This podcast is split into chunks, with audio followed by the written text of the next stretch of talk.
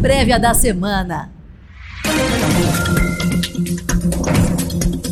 Olá, muito bom dia! Tá começando mais uma semana e eu vou te contar os destaques dos próximos dias. Hoje é segunda-feira, dia 21 de junho de 2021. Eu sou Melina Flynn, editora da TC Mover, e começa agora a prévia da semana.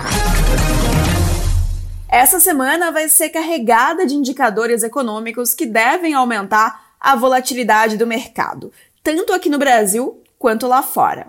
Vamos então aos destaques?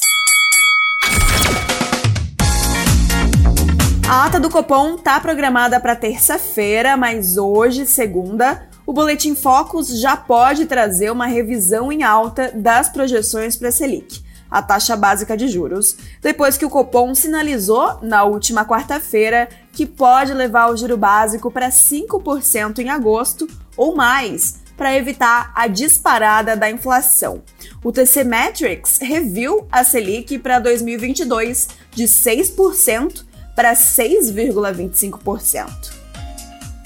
Quinta-feira é dia do relatório trimestral da inflação e também de ouvir os importantes dirigentes do Banco Central, o presidente Roberto Campos Neto e o diretor de política econômica, Fábio Kanzuk, que podem comentar a ata e o comunicado do Copom.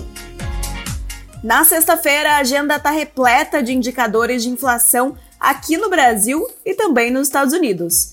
Teremos o IPCA 15, a chamada prévia da inflação oficial do mês de junho, que pode pesar na decisão de juros para agosto.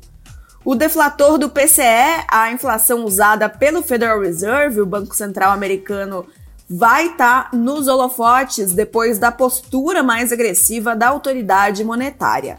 E por falar nisso, os diretores do Banco Central Americano falam todos os dias da semana, o que também deve aumentar a volatilidade. Além disso, saem os primeiros sinais de atividade econômica de junho, com prévia dos PMIs, os índices de gerentes de compras nos Estados Unidos e também na Europa, isso na quarta-feira. Ainda nos Estados Unidos, o presidente Joe Biden vai retomar as discussões do pacote de estímulos para a infraestrutura no Congresso. O PIB americano do primeiro trimestre e a decisão de juros pelo Banco da Inglaterra na quinta-feira são outros destaques da semana na agenda internacional.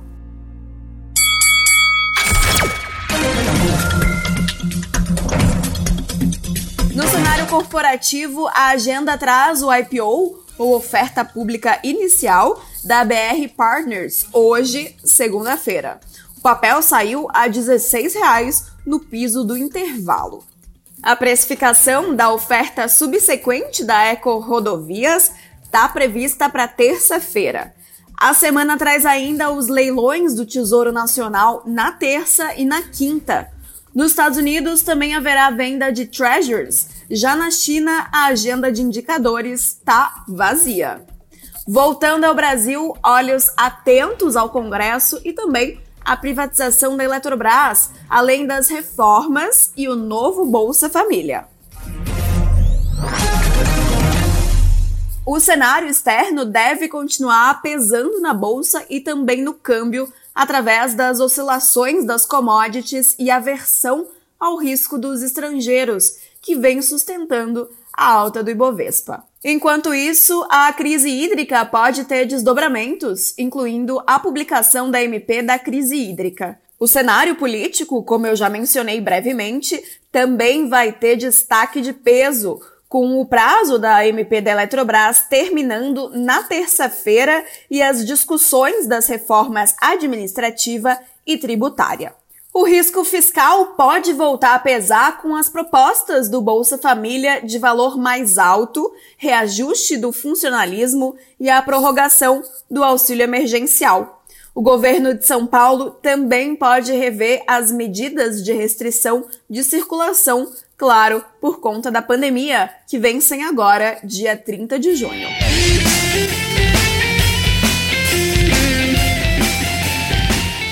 Olá, bom dia. Sou Leopoldo Vieira, analista da TC Mover e trago os destaques da política, direto de Brasília.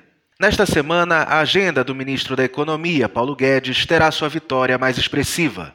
Hoje, a Câmara deve concluir a análise da medida provisória da Eletrobras, em sessão já prevista para as 15 horas. É o dia D para deslanchar a privatização da companhia.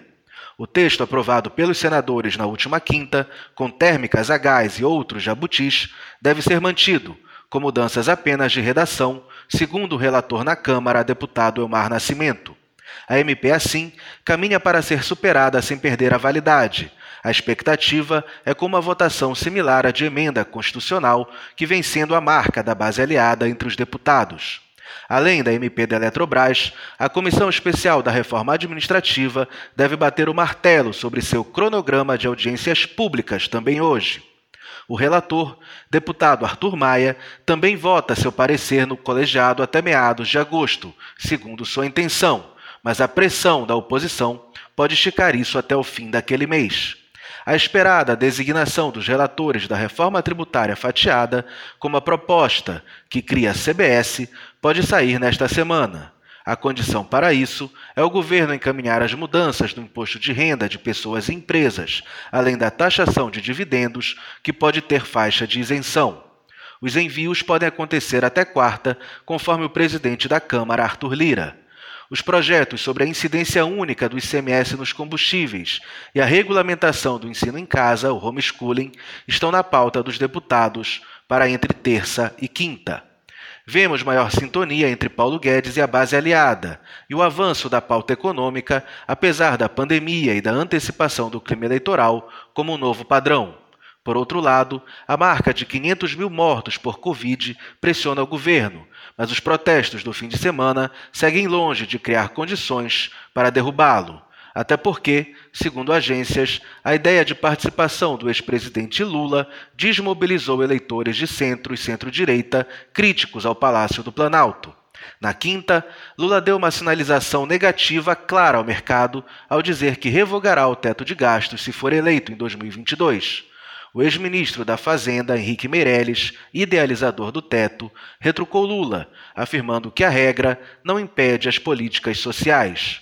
Também no radar dessa semana, atenção a notícias da prorrogação do auxílio emergencial por mais dois ou três meses e do novo Bolsa Família de 300 reais, em discussão na equipe econômica. Na quinta passada, o senador Flávio Bolsonaro, em almoço com empresários, mencionou o valor de 270 reais para o novo Bolsa Família, não de 300 reais. Prévia da semana.